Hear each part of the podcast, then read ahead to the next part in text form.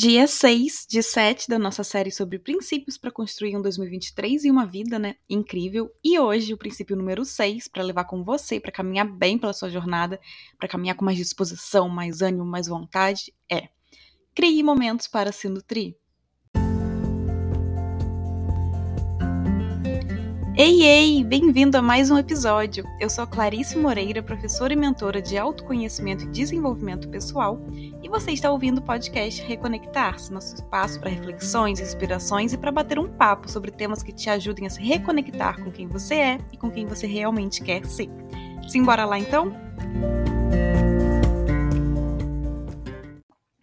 A gente falou muito até agora de princípios mais direcionados ao fazer, ao construir, ao melhorar, ao se desenvolver, ao criar, mas há algo fundamental quando se pensa em um ano e uma vida incrível, que é criar momentos para se nutrir. Momentos de autocuidado, momentos de se dar amor, se dar colo, se dar carinho, momentos de encher o seu próprio tanque, né? De viver simplesmente, de estar ali vivendo, não porque você está buscando criar algo, construir, se desenvolver, não, porque você está ali, vivenciando aquele momento, experienciando aquele momento, sentindo aquele momento com verdade, com amor, com carinho.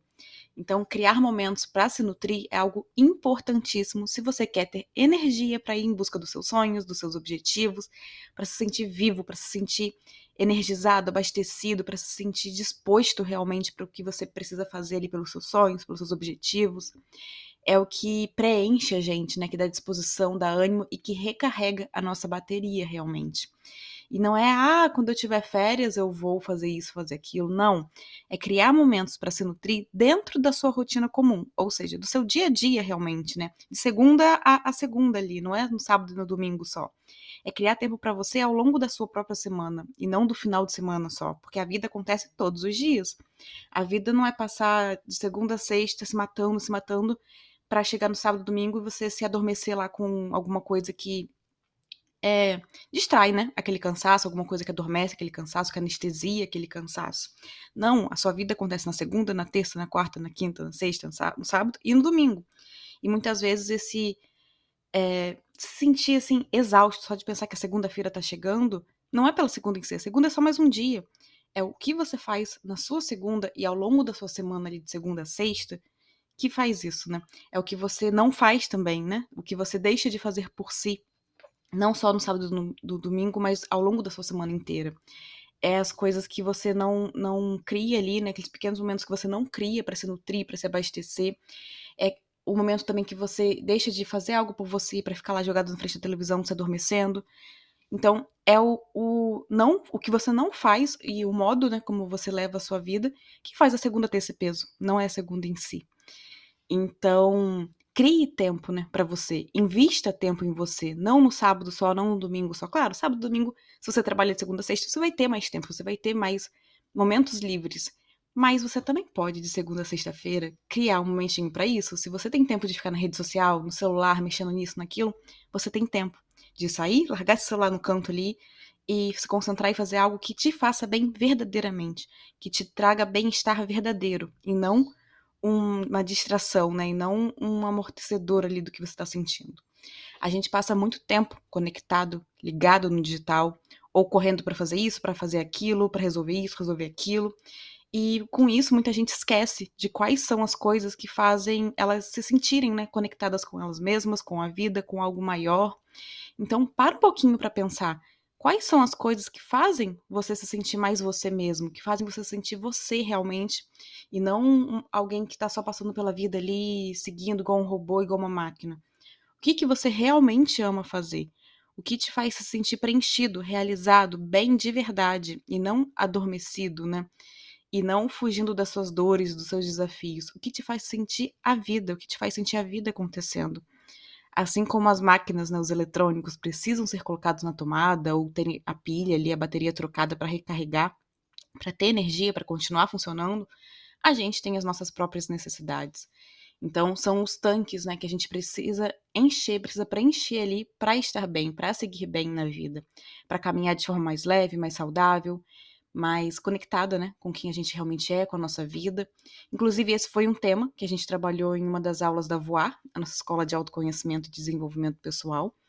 Mas para cá, lembre de uma coisa: você não vai dar o seu melhor, não vai alcançar o seu potencial na vida, não vai poder cuidar dos seus filhos, do, seu fulano, parceiro, parceira, pai, mãe, enfim, de quem você é, tem por perto aí, né?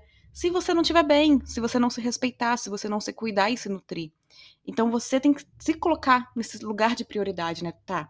Ah, mas eu tenho filho, meu filho é prioridade. Tá, mas se você não estiver bem, você não vai dar o seu melhor pro seu filho também. E você vai estar dando um exemplo pro seu filho de que, pera, então é, eu tenho que colocar os outros na minha frente, né? Então eu não sou prioridade. Então, primeiro eu preciso ver se todo mundo tá bem, depois eu vejo se eu tô bem. Não! Você é prioridade, né? Você tem que estar tá bem para que você possa dar o seu melhor, para que você esteja bem, para se doar, para servir aos outros também e a você mesmo, ao mundo, enfim, ao que é, importa aí para você, né, mais profundamente.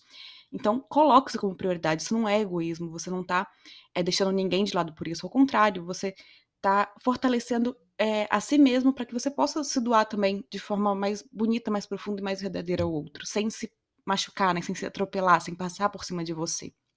Então, em vez de se deixar sempre para depois, Crie aqueles pequenos momentinhos no seu dia a dia com coisas simples, básicas, mas que te fazem bem, que te preenchem. Não precisa ser nada grandioso, nada complicado, nada que demande tempo demais, dinheiro demais, porque isso vai fazer você deixar para depois de novo. Você vai usar isso como justificativa para, então é porque eu não tenho dinheiro agora, então não dá. Ah, eu não tenho tempo, então não sei o quê. É muito tempo, demora muito fazer isso aqui, então não vai dar. Simplifica. Pensa em quando você era criança. O que que te fazia bem? Com certeza eram coisas bem simples. Então, quais eram essas coisas, né? Quais eram as coisas que você mais gostava de fazer? Faça isso ou adapte né, para algo possível hoje, mas resgate isso, porque no fim acaba sendo um resgate de você mesmo também.